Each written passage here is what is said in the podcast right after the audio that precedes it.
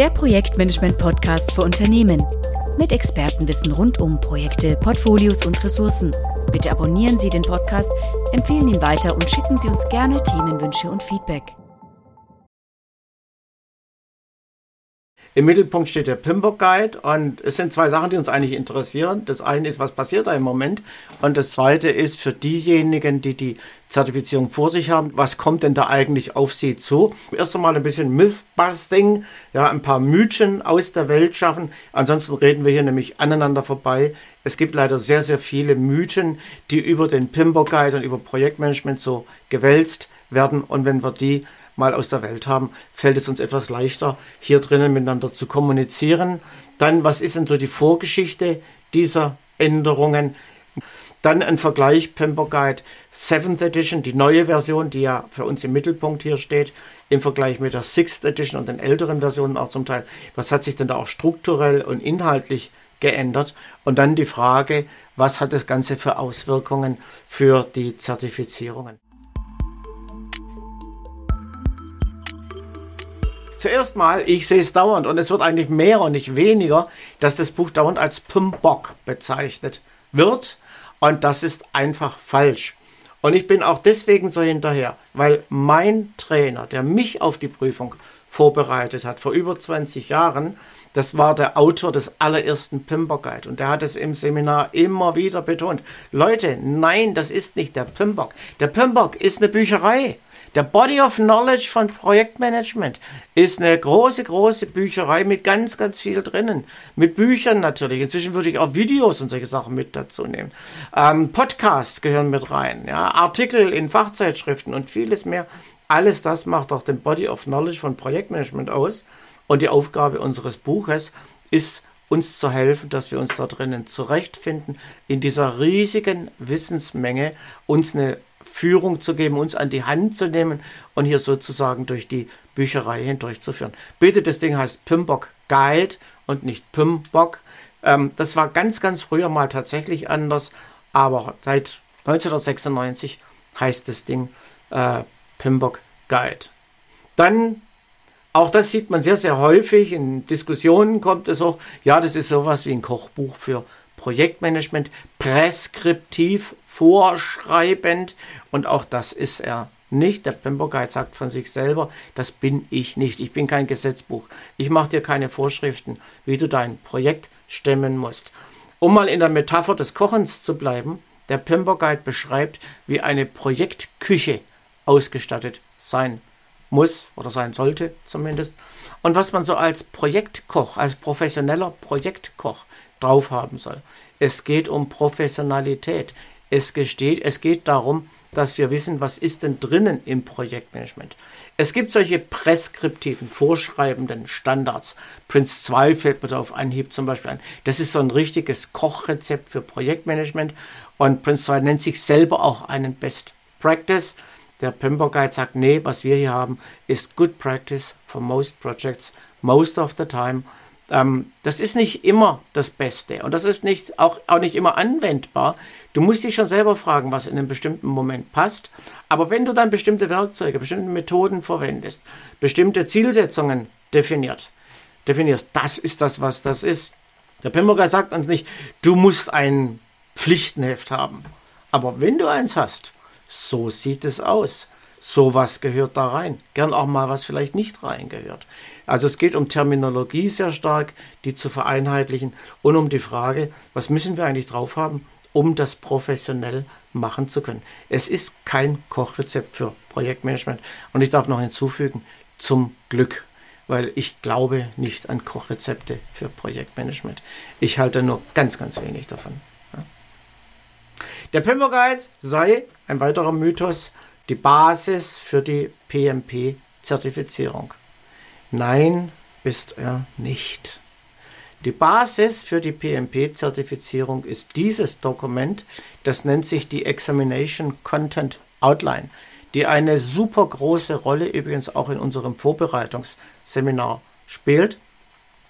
Und da drinnen werden Prüfungsinhalte beschrieben. Es ist der sogenannte Syllabus, das ist der Inhalt der Prüfung und letztlich damit natürlich auch der Inhalt unseres Seminars. Wir orientieren uns ganz, ganz eng an diesem Dokument.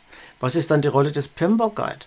Der Pimber Guide ist eine Referenz und nicht die einzige, die wichtigste, aber nicht die einzige Referenz für die Prüfungsfragen, die in der Prüfung gestellt werden. Ist die Frage relevant für Projektmanagement? Ist denn eine Antwort, die von einem Kandidaten ähm, erwartet wird als richtige Antwort. Ist die wirklich richtig? Sind falsche Antworten auch wirklich falsch? Ist das alles überhaupt auch von der Terminologie her korrekt und so? Dafür dient der Pimbo Guide neben anderen Dokumenten als Referenz. Er ist die wichtigste all dieser Referenzen. Das hat damit zu tun, Leute, die Prüfungsfragen schreiben, Item Writers heißen die bei PMI, also die schreiben irgendwelche Dinger. Ja, ähm, Item Writers müssen für jede Frage, die sie schreiben, ein Referenzdokument benennen. Die meisten von denen sind mit dem Pimper Guide gut vertraut. Das sind ja auch alles PMPs, die sind auch mal durch ihre Vorbereitungsseminare durch und haben da viel über den Pimper Guide gelernt, haben vielleicht neue Versionen inzwischen kennengelernt und sich angeeignet. Damit kennen sie sich aus und deswegen verwenden sie den auch gerne als Referenz. Aber wenn mal jemand sagt, nö, ich habe gerne, hätte gerne ein anderes Dokument als Referenz. Ja, warum nicht? Ja, dürfen Sie machen. Die meisten gehen aber in den Pamper Guide rein. Wir müssen darüber sprechen, wie da dann der Siebener, die Siebener Ausgabe eine Rolle spielen wird. Dann auch so ein Ding immer noch mal, äh, keiner weiß, wer das geschrieben hat. Ja, doch, wir wissen das ziemlich genau.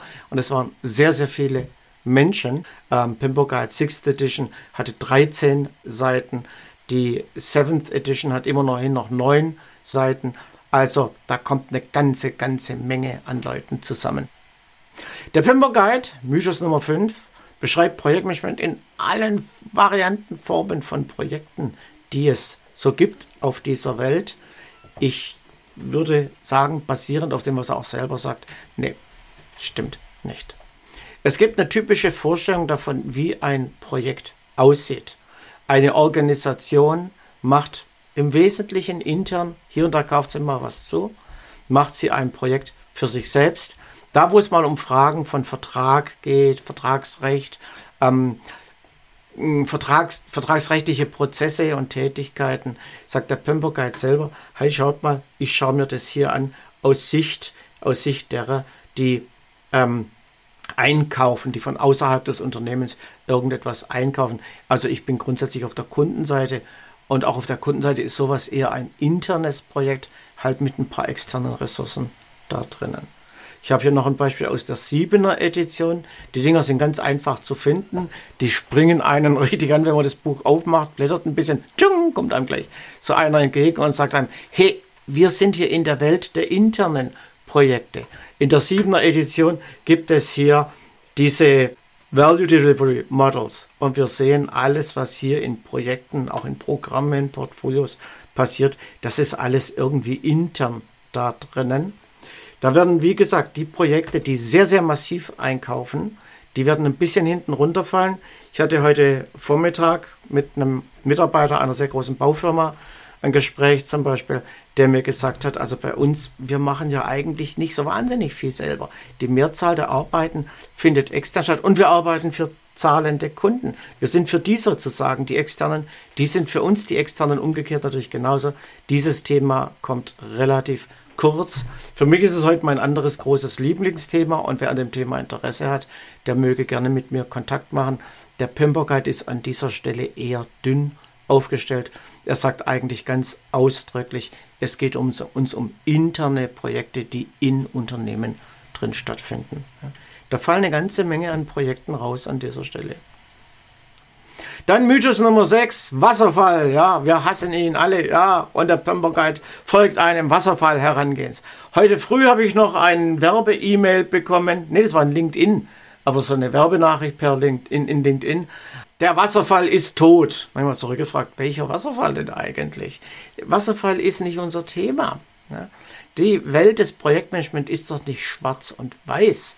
die hat Grautöne und meine Meinung ist, die ist super bunt, die hat enorm viele Farben.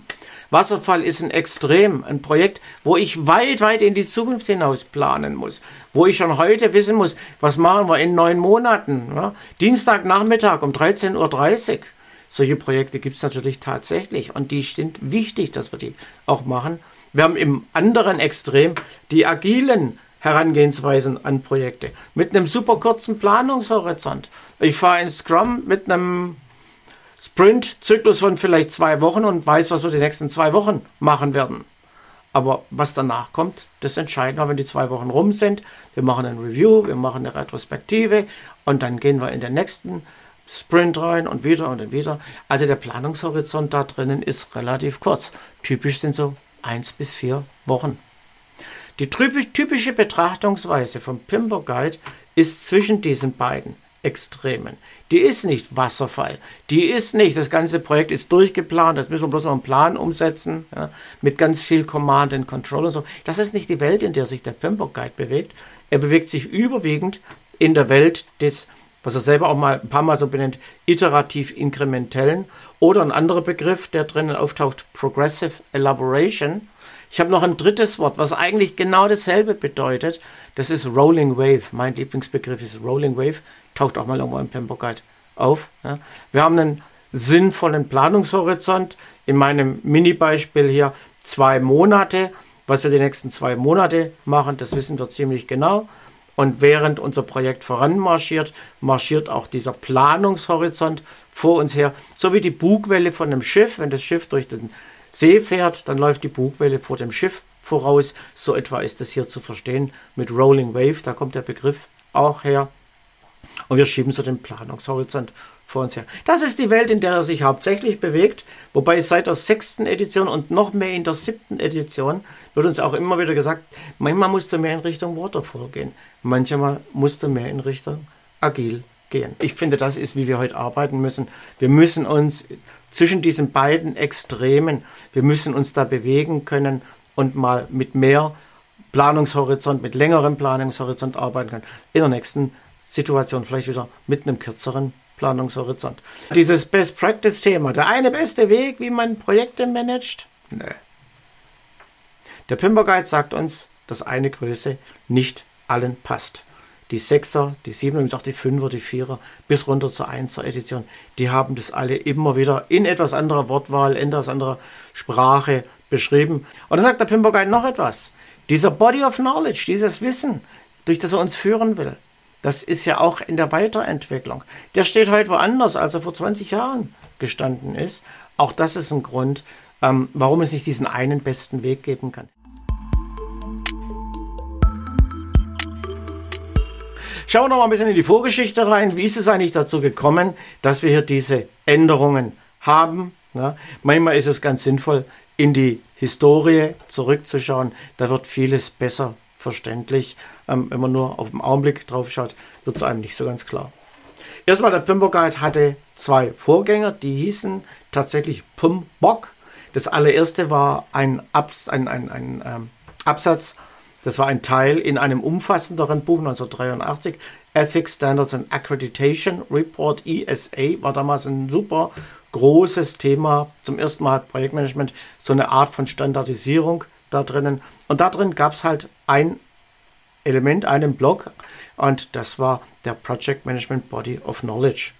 1988 unter Max Wiseman wurde das Ganze zu einem eigenständigen Buch. Man hat also eine Erneuerung des Ganzen gemacht und gleich ein eigenes Buch gemacht. Und da hieß das Ding tatsächlich noch PMBOK, Project Management Body of Knowledge. Das Ganze wurde dann übernommen 1936. Ich habe den Herrn schon genannt, Bill Duncan, der gesagt hat, ähm, das ist nicht der PMBOK, das ist der PMBOK Guide. Und seither haben wir diesen Begriff. Das Ding wurde über die Zeit immer umfangreicher, immer größer. Wir sehen hier die Seitenzahlen da drinnen. Das fing mal mit 182 an. Ich habe den noch hier. Das glaubt kaum einer, wie dünn das mal war. Ja, etwas kräftigere Broschüre eigentlich.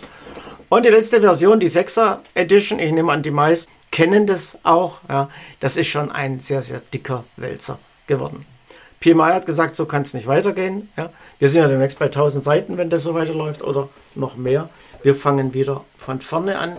Wir setzen das ganze Thema neu auf, wir rollen das neu auf die ganze Thematik und tatsächlich ist es bei 275 Seiten gelandet. Also ist es wieder deutlich kleiner geworden. Kleiner Hinweis für die, die sich auf die Prüfung vorbereiten wollen, zu einem Zeitpunkt, wenn der Pimper Guide 7th Edition für die Prüfung relevant sein wird. Heute ist er es noch nicht. Er ist es jetzt noch nicht. Es kommt erst. Ähm, der Pimper Guide 6th Edition wird nicht ersetzt. Der bleibt weiter gültig. Das heißt, eigentlich, was wir jetzt haben, sind über 1000 Seiten, die man sich betrachten muss.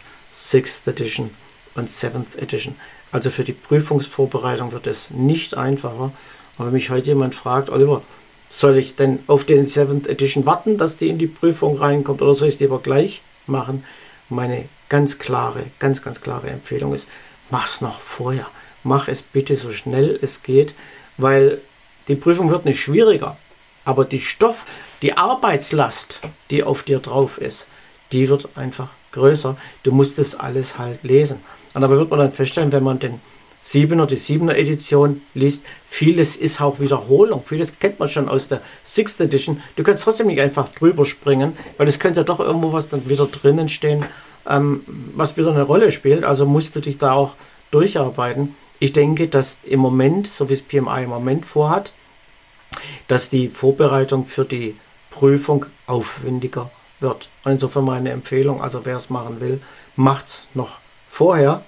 Ähm, die 7th Edition wird die Vorbereitung nicht vereinfachen. Die Prüfung selber wird nicht schwieriger werden. Das wird gleich bleiben. Die ist schon schwierig genug übrigens. Das ist kein einfaches Ding. Aber daran wird sich nichts ändern. Aber die Vorbereitungsarbeit, die wird hochgehen. Zumindest wenn die Entscheidungen, wie sie getroffen worden sind in den letzten Monaten, wenn die so stehen bleiben. Es kann ja auch durchaus sein, dass PMI dann nochmal seine Meinung ändert und das wieder ganz, ganz anders macht. Aber das ist der jetzige Stand der Diskussion, den ich aus dem innersten Zirkel übrigens auch kenne. Wir sehen, das Ding ist größer geworden, das ist schwerer geworden natürlich auch. Übrigens auch schwerer verdaulich, finde ich. Ich finde die Sprache dieser ersten Edition, der äh, 86er Edition, nein, 96er Edition, ähm, die fand ich einfacher als die Sprache, die wir jetzt haben.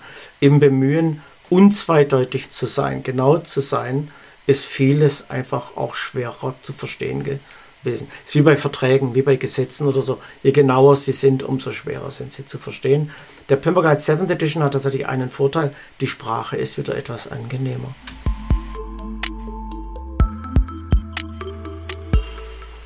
Änderungen in Struktur und Inhalt. Also es ging darum, wieder einen Neustart zu machen, das ganz, ganz neu aufzusetzen. Da haben sich dann einige getroffen als Team. Das war erst einmal ein kleines Core-Team, das sich getroffen hatte. Alles neu, nichts ist vom Alten übernommen. Auch die Struktur ist teilweise anders. Damit fängt das Ganze gleich mal an. Die sechste Edition, die wir bisher haben, besteht eigentlich aus zwei Teilen. Das erste ist A Guide to the Project Management Body of Knowledge und der zweite Teil heißt The Standard for Project Management.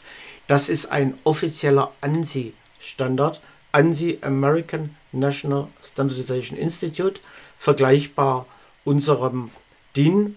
Und die ANSI, der ANSI-Standard ist also ähnlich wie eine DIN-Norm hier wäre. Formal ein amerikanischer Standard, ich habe meinen Teilnehmern immer gesagt bei der PMP-Prüfungsvorbereitung, diesen zweiten Teil, den könnt ihr überlesen, den könnt ihr überspringen, nicht nur überlesen, überspringen. Da kommt nichts wirklich Neues dazu. Das ist eigentlich eine verkürzte, kondensierte Wiederholung des ersten Teils. Das heißt bisher, was uns da drinnen interessiert, was man drauf haben muss. Wie gesagt, als Referenz, es wird nicht abgefragt, aber die Fragen referenzieren da drauf. Ja.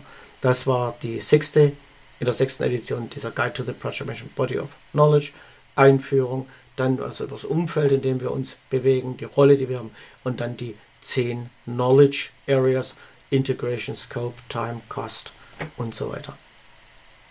Das hat sich jetzt total geändert. In der siebten Edition ist der Guide to the Project Management Body of Knowledge in die zweite Stelle, in die zweite, äh, äh, äh in die zweite Hälfte gerutscht. Tatsächlich ist es drei Viertel etwa, nenne ich ganz, zwei Drittel der Seitenzahl ist dieser Teil 2. Der Teil 1 ist der kleinere, das Standard for Project Management. Und der ist auch, auch der ist komplett neu geschrieben worden. Dieses System for Value Delivery, was wir vorhin mal gesehen haben, ist hier zum Beispiel mit drinnen. Und dann gliedert er sich in zwölf Prin Principles, Prinzipien, die ich gleich vorstellen werde. Dann haben wir einen zweiten Teil, auch da muss ich die Inhalte dann entsprechend vorstellen. Da haben wir dann acht sogenannte Performance Domains. Der spricht da dann drüber um Tailoring, wie man Projekte an spezifische es ist eher von Kontext hier die Rede. Ich ziehe den Begriff Situation vor. Das geht noch weiter, finde ich. Aber wie man den daran anpasst, tailert und dann wird über Modelle, Methoden und Artefakte gesprochen. Für die, die etwas länger beim PMI, beim Pimper Guide dabei sind, Artefacts der Einfachheit halber hier als neuen Begriff für Deliverables, für Liefergegenstände. Früher haben wir von Liefergegenständen gesprochen, jetzt sprechen wir von Artefacts und bitte mit einem i in der Mitte. Artefakte gibt es bei Bildkomprimierung, die gibt es in der Archäologie an vielen anderen Stellen. Hier heißt es Ding Artefakt. Ich habe keine Ahnung, warum man das mal mit e und mal mit i schreibt. Wir schreiben es mit i.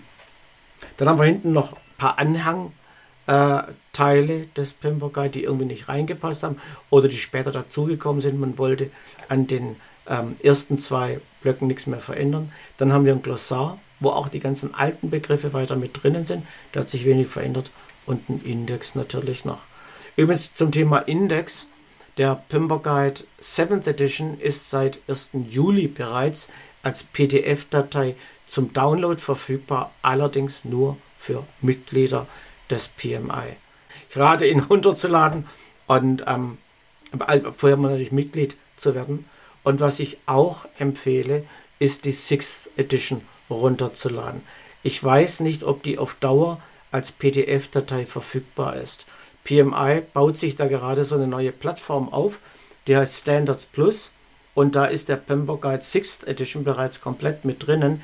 Das funktioniert aber eher wie eine Wissensdatenbank und nicht wie ein Buch, das man von Anfang bis Ende durchlesen kann, wo man sagen kann, geh doch mal auf die Seite 25, dann schauen wir mal, was da steht. Ja, das geht natürlich in dieser Wissensdatenbank nicht. Ich empfehle doch, die PDF-Datei noch runterzuladen. Es kann sein, dass sie verfügbar bleibt. Es kann aber auch sein, dass bei PMI irgendwann die Entscheidung getroffen wird. Zum Download gibt es nur noch die 7th Edition. Die 6th Edition findet sich dann in Standards Plus. Und möglicherweise gibt es dann auch tatsächlich keine Download-Möglichkeit mehr. Also kleiner Tipp vom Trainer so schnell wie möglich runterladen. Voraussetzung ist, dass man Mitglied im PMI ist. Ich bin seit 1998 Mitglied im PMI und ähm, ich habe es nie bereut, Mitglied zu sein.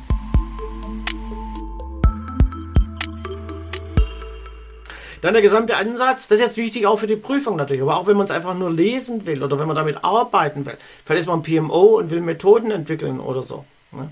Die Sixth Edition ist eher methodisch orientiert. Inputs, Toolselects und Outputs. Die meisten meiner Teilnehmer kennen das Ding und sind damit vertraut und wer mal den PMP gemacht hat, kennt das Ding auch. Das fällt jetzt komplett hinten runter. Stattdessen, wie gesagt, haben wir stattdessen diese Principles. Ja.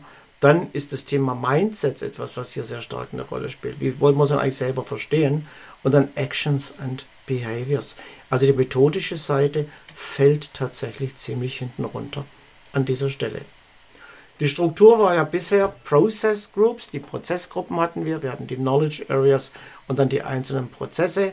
Wer nicht genau weiß, wovon ich gerade spreche, mache sich bitte eine Notiz, Seite 25 im Pember Guide. Da hat man den Überblick, ähm, wie die zusammenhängen, wie Prozesse in Prozessgruppen und in Wissensgebiete strukturiert sind. Das ist dann auch weg. Stattdessen treten Themen in den Vordergrund wie Customer Focus. Customer muss kein zahlender Kunde hier drinnen sein. Da gibt es auch die Idee des internen Kunden, die ich persönlich übrigens überhaupt nicht mag, aber ist halt da, kann ich nichts gegen tun. Der interne Kunde, ja, also eigentlich der Kollege von der, vom, vom, vom zweiten Stockwerk mit seiner Abteilung vielleicht, ähm, der könnte hier genauso ein Kunde drinnen sein. Ja. Areas of Activity, die nur kurz angesprochen werden. Es steht ein bisschen was über Methoden drinnen, aber diese ausführlichen Beschreibungen, wie wir sie bisher haben, sodass wir wissen können, wenn der Begriff mal verwendet wird, Pflichtenheft, ja, Statement of, nee, Scope Statement, was ist denn das eigentlich? Um was dreht sich denn da drinnen? Ja, in dieser detaillierten Form haben wir es nicht mehr. Wir haben es noch ein bisschen im Glossary, aber das ist halt sehr, sehr verdünnt und sehr verkürzt. Performance Outcomes. Das Wort Outcome ist ein Wort, das ganz, ganz große Rolle jetzt spielt. In der Vergangenheit hatten wir eher den Output. Ja. Was wollen wir denn erzeugen? Jetzt Outcomes. Was wollen wir erreichen mit dem, was wir tun?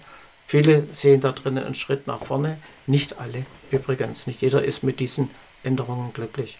Tools, Techniques, Artifacts und Framework. Dies ist jetzt also in der siebten Edition eher drinnen. Dadurch kann die natürlich dann auch kleiner sein, dass sie weniger in methodische Details reingeht. Ich habe dieses Zitat schon mal gesagt aus der sechsten Edition, Good Practice for most projects most of the time. Jetzt haben wir stattdessen diese Prinzipien, Statements, eine Systemsicht auf ein Projekt und es soll für alle Projekte anwendbar sein. Da habe ich meinen Einwand schon gesagt, ich denke nicht, dass das stimmt. Aber Pimburger sagt das.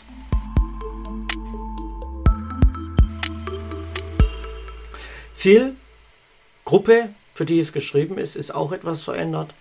Die Sixth Edition ist im Wesentlichen der Projektmanagement Praktizierende, der Projektmanager oder die Projektmanagerin. Das ist die klare Zielgruppe und andere Gruppen werden eher so am Rande mal mitgenommen.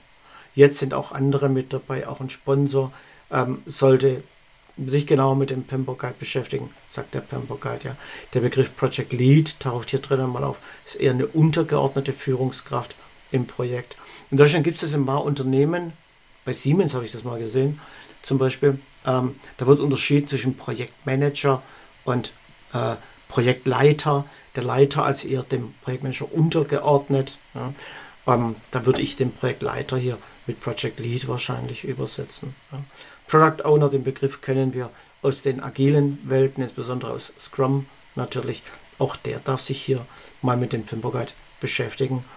Früher hätte man gesagt, der ist ja kein Projektmanager. Übrigens auch ein Scrum Master ist keiner.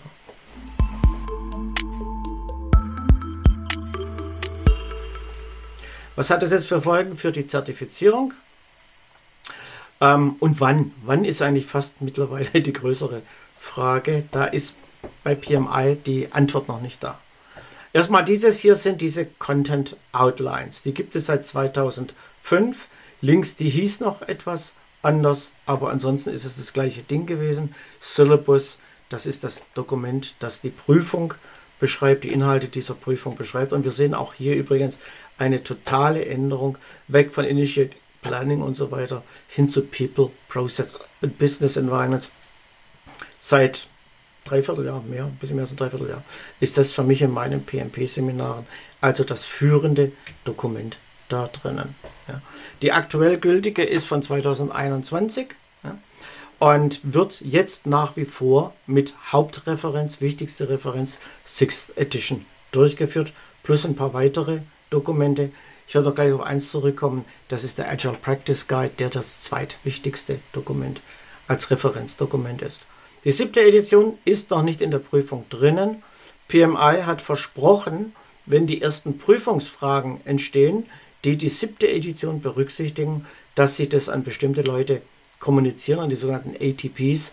Und ähm, die Project Group ist so ein ATP. Also wir werden das frühzeitig wissen. Außerdem bin ich mit den Teams dort in Kontakt. Ich denke, ich werde es auch auf diesem Weg da drinnen erfahren. Irgendwann in der zweiten Jahreshälfte, die ist natürlich inzwischen schon, aber irgendwann im Verlaufe dieses Jahres wird das wahrscheinlich stattfinden. Wie gesagt, PMI legt sich da noch nicht fest. Ich denke, man tut sich leichter, wenn man jetzt schnell noch die Prüfung ablegt. So was sage ich nur ganz, ganz selten, muss ich dazu sagen. Änderungen in der Prüfung, dass man deswegen früher die Prüfung machen soll, ist bei mir ausgesprochen selten. Jetzt habe ich aber tatsächlich mal so einen Fall. Ja. Der Pimbo Guide 6th Edition bleibt wichtig. Ja, dann haben wir jetzt unsere drei wichtigsten Dokumente demnächst, sobald der Pimbo Guide 7 als Referenz auch da ist und sobald es auch Fragen dazu gibt. Über diese Fragen laufen auch noch durch einen Prozess durch. Also es dauert noch mal ein paar Monate, zwischen dem Schreiben einer Frage und dass die tatsächlich in der Prüfung auftaucht. Ähm, dann haben wir noch den Agile Practice Guide, der übrigens wunderbar lesbar ist, von den drei Dokumenten auch das dünnste ist, also der, der am wenigsten Probleme normalerweise macht mit dem Lesen, ein bisschen eigene Begrifflichkeiten hat, die lernen wir im Seminar. Ansonsten tut man sich mit dem nicht so schwer. Ähm, und dann natürlich der Pembo Guide Sixth Edition, der bleibt weiterhin gültig da drinnen. Und es gibt auch noch weitere Bücher, auf die sich die Autoren von Prüfungsfragen beziehen können. Die haben die auch in ihren Item-Writing-Sitzungen, wenn sie neue Fragen schreiben, mit verfügbar. Also es kann auch mal was kommen, was mit Pimbock Guide und mit Agile Practice Guide gar nichts zu tun hat, hat aber an Anteil deutlich abgenommen. Das war noch vor fünf, sechs Jahren, war das noch deutlich mehr, als es heute der Fall ist. Dann haben wir ein paar weitere Zertifizierungen. Was wird es für die bedeuten? Ganz schwer vorhersehbar. Die haben alle auch irgendwie mit dem Pimper Guide zu tun. Ich glaube, auch bei PMI ist im Moment der Fokus einfach nicht so sehr darauf, was machen wir mit denen, sondern was machen wir mit dem PMP. Das ist der große Fokus der Pimper Guide 7th Edition, dass der jetzt reinkommt in die, ins Prüfungsschreiben. Was für mich das Wichtigste ist, ist CAPM. Ich denke, im Moment ist ja schwierig zu erlangen, etwas zu schwierig für einen Einsteiger. Zertifikat. Der Pimper Guide wird ja direkt abgefragt, die Sixth Edition. Da wissen wir noch gar nichts darüber, wo das hingeht. Und ich würde auch in den nächsten drei, vier Monaten noch nicht erwarten, dass uns da viel mitgeteilt wird. Ähm, vielleicht zum Ende des Jahres hin. Weitere Informationen zu Projektportfolio und Ressourcenmanagement finden Sie auf unserem YouTube-Kanal und dem TPG-Blog unter www.tpg-blog.de.